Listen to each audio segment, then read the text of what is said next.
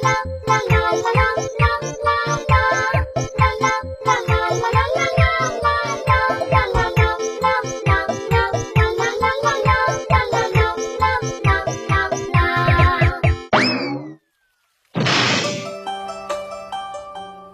大家好，我是你们的好朋友袁小喵。还记得上期的小新闻，我们讲述了哪些震惊世界的中国文化？雪花飘飘，北风萧萧，一曲自带 BGM 的一剪梅，一位不用一根钉子，不用一滴胶水的当代鲁班阿木爷爷，他们都成为了中国文化征服世界的骄傲。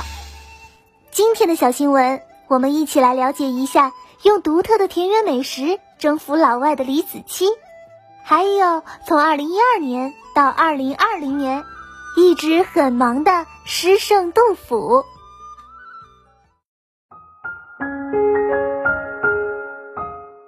小喵小喵，我知道谁是李子柒，就是今年那个和袁隆平爷爷一起登上小学考卷的中国力量。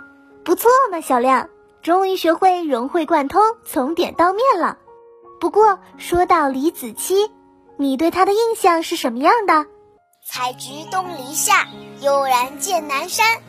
他跟随四季更替，悠闲的劳作，因时因地制作着中国传统美食手工，俨然生活在一片世外桃源中。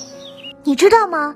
最近李子柒在 YouTube 的关注者突破千万。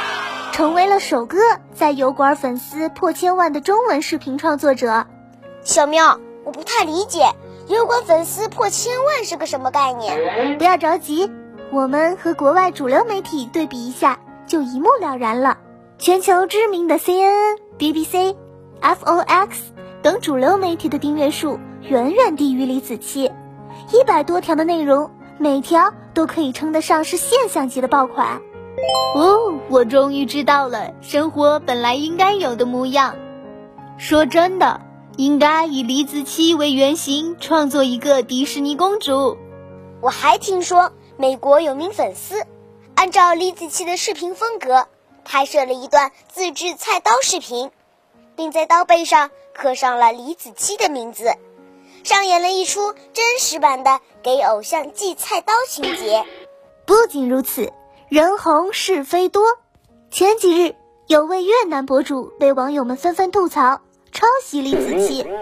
在他的视频中，他顶着李子柒同款造型，用过于相似的拍摄角度表现乡间生活。李子柒养狗，他也养了。李子柒视频中一个重要人物是奶奶，那他的视频中也有了一位奶奶的角色，这不就是东施效颦吗？这件事儿引起了众多网友的愤怒。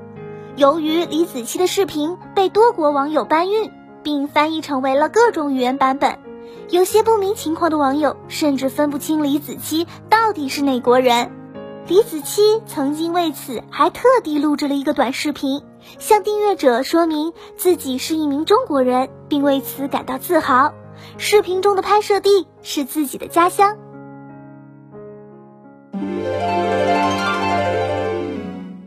小喵小喵，那我们中国伟大的诗神杜甫又在忙些什么呢？最近，BBC 推出了最新纪录片《杜甫：中国最伟大的诗人》，难得以纪录片形式将杜甫介绍给全球观众。纪录片的制片人迈克尔·伍德及历史学家、纪录片制片人、主持人、作家等多重身份为一身，为了让海外观众更好体会到中国诗歌的源远流长。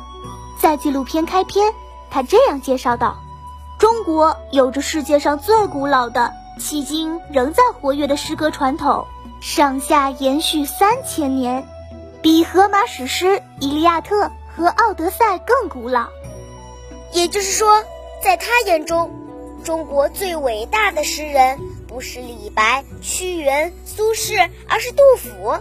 小喵，为什么会是杜甫呢？”片中的哈佛大学汉学家宇文所安曾这样评价杜甫：他的伟大基于一千多年来读者的一致公认，以及中国和西方文学标准的罕见巧合。在中国诗歌传统中，杜甫几乎超越了评判，正像莎士比亚，在我们自己的传统中，他的文学成就本身已成为文学标准的历史构成的一个重要部分。那海外网友是否接受专家这一理念呢？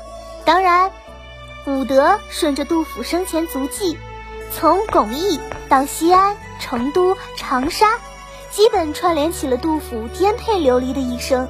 作为一个英国人，他还与不同地方的老百姓交谈。尽可能去探索杜甫的魅力。听说海外网友们受纪录片启发，发起了名为“杜甫 Requiem” 的活动。是的，这源于片中还有一个大手笔的设计，让《指环王》中的甘道夫来朗诵英文版的杜甫诗。When I was still only in my seventh year, my mind was already full of heroic deeds. My first poem was about the phoenix, the harbinger of a sagacious reign. A new age of wisdom。他用深沉浑厚的英音朗诵《壮游》等十五首杜甫的诗文译作，一位经历颠沛流离却又保持着睿智的老者形象油然而生。所以网友们又开始纷纷上传自己朗读杜甫诗的视频。是的，虽然诗歌翻译难度大，但丝毫没有阻挡网友们的热情，用沙翁戏曲腔读杜甫。你不觉得很特别吗？好了，今天的小新闻就到这儿了。亲爱的小伙伴们，你还知道哪些震惊世界的中国网红或者中国文化？欢迎来和我们一起分享，这是我们所有中国人的骄傲。感谢你收听今天的小新闻大世界，我们下次再见。